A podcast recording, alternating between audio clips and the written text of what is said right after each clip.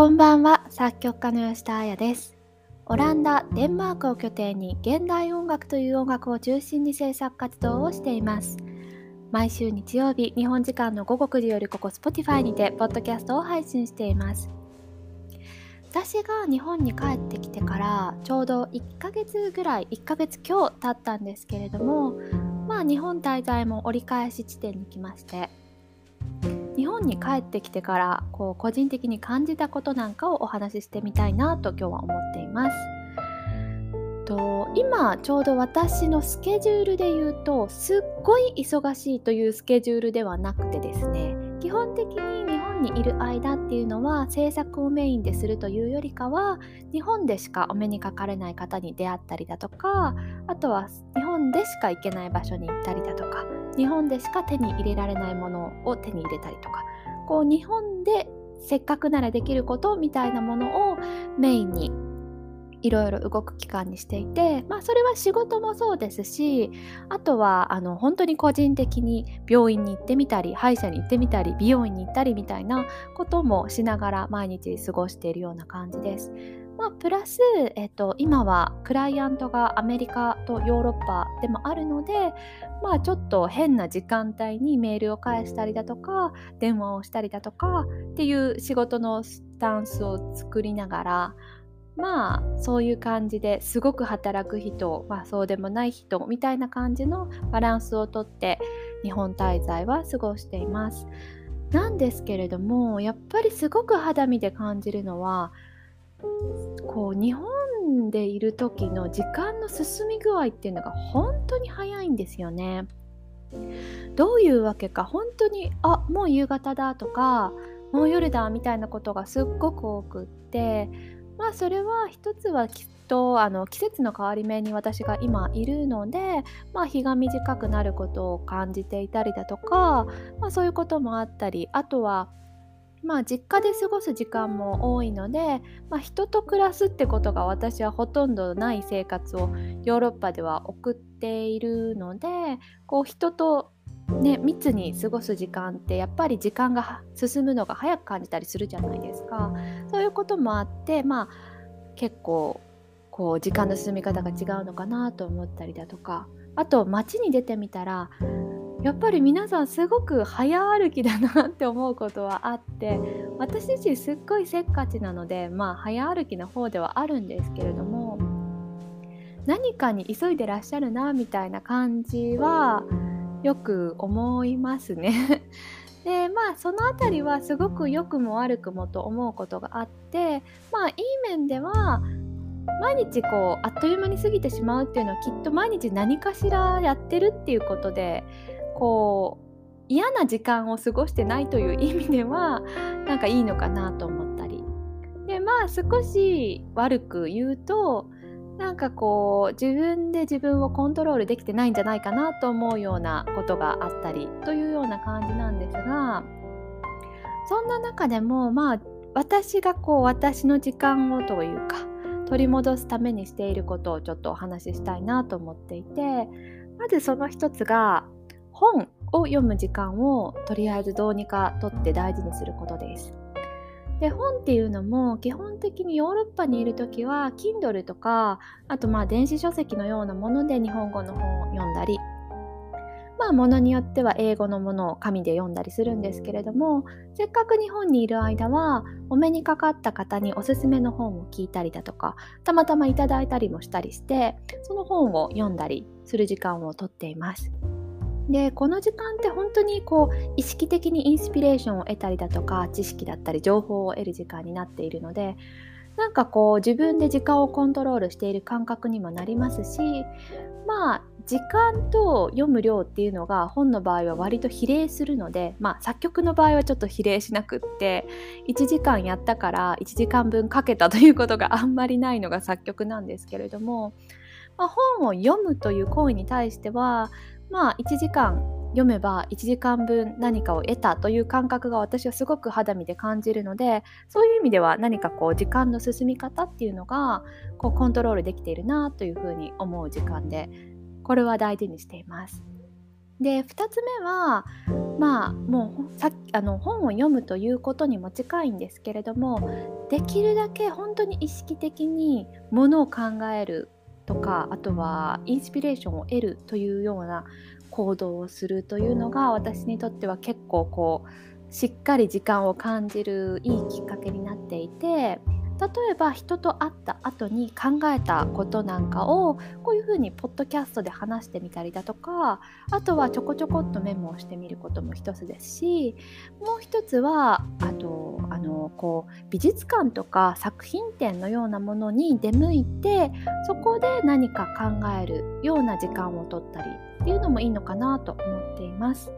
余談にはなるんですけれども昨日ちょっと京都グラフィーという国際写真展に行ってきてすごくあの興味深くあとはこう何でしょうね、まあ、インスピレーションを得たというだけではなくてある意味まあ自分がものを作るものとあの作る側としての何かモチベーションを得たような機会にもなったので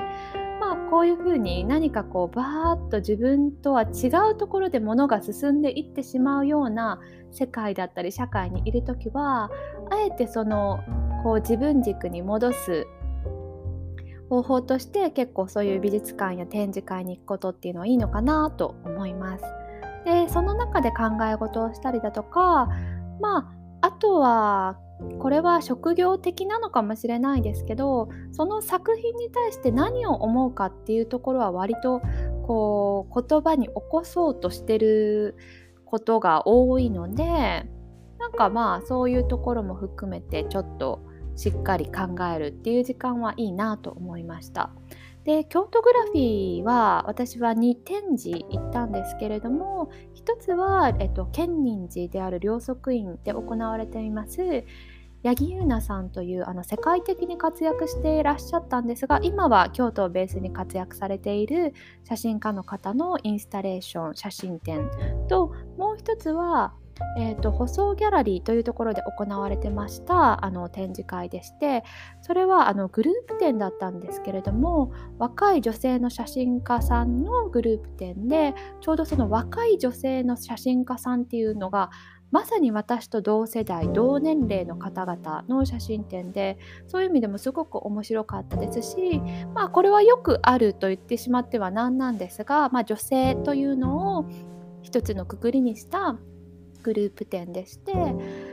まあそれに関しては私も思うことがいろいろあってまあその写真展だけでなく美術展だったり作曲もそうですし音楽家っていうのもそうですが性別でそういうカテゴライズしたこうカテゴライズあとはキュレーションしたこう芸術展音楽祭音楽作品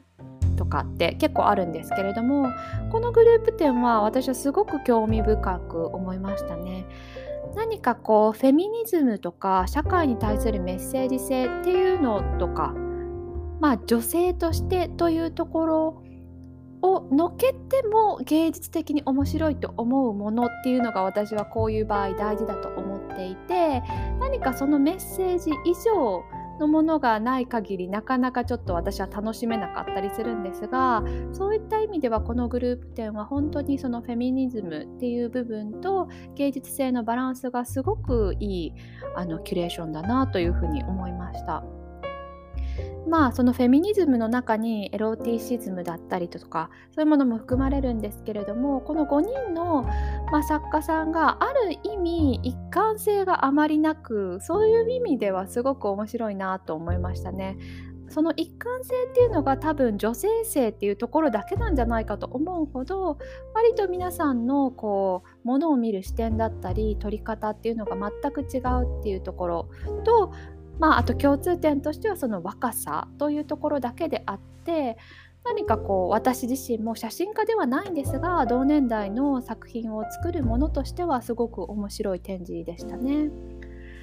でこれはあのまた京都グラフィーとは別なんですが昨日ついでにと思って、えっと、京都にある一世三宅さんの、えっと、店舗でやっている一世三宅さんと、えっと、現代美術家の宮島達夫さんの、えっと、展示にも伺いました。どちらもかなり面白くてですね、えっと、美術アートとそのファッションの関係性についてあの宮島達夫さんが語られているあのビデオが短いビデオが展示場で流れていたんですがその中でもすごく私があの耳に残ったのは時間をまとう服をまとうという共通点を持ってあのお二人がコラボレーションをしたというところがすごく興味深くあのその言葉を気に入って持って帰ってきたんですけれどもまああの音楽自体も本当に時間芸術と言われているように何か進むものをどうにか作曲家はコントロールしてどうにかこう音楽にして進めたいっていうところがあるなと思っていてそれをこうまとったりだとかあとは止めたりだとかっていうのをなんかこう言葉にするとなんか本当に時間って全く違う視点で見れるなと思っていてなんか本当にあのあそうだよなってなんか当たり前のことを再確認できるような面白い展示でしたね。特に私はすごくファッションというものには興味を持って接していますし人間らしさっていうのをファッションに感じることがすごく多いのでなんかそういう意味ではこうあの宮島達夫さんの展示っていうのはすごく幾何学的である意味ちょっと人間的なものっていうのとは離れたところにあるようには思うんですけれどもなんかこうファッションとコラボレーションすることによって少しこう人間的に寄ったような感じがしていてその辺りはすごく面白く思いました。でそんな感じでこうインスピレーションを意識的にこうどこかから得たりだとかあとこうそれをこう言葉にしてみたり書いてみたり喋ってみたりすることっていうのが本当にあの毎日毎日あっという間に過ぎていく時間をちょっとだけこうストップさせるというかちょっとだけこう自分に寄せていくことができるのでそれは本当に日本にいる時間も大事にしたいなと思っている感じですね。で3つ目はあのあんまりこう大したことではないんですがそういう時間を持つためにはやっぱりどういうところでもいいですしどういうオケージョンでもいいんですがこう1人っていう時間は大事にしたいなと思っています。で昨日もその京都グラフィーに回りながらあのちょっとお茶屋さんに寄ったりして、まあ、ある意味一人の時間を過ごそうというふうに心がけました。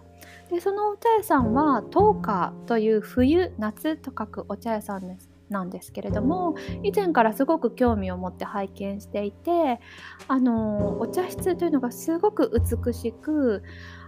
かつあの昨日は平日だったということもあって誰もいない時間にあえてあのお伺いしたいなと思ってそちらに出向いたんですが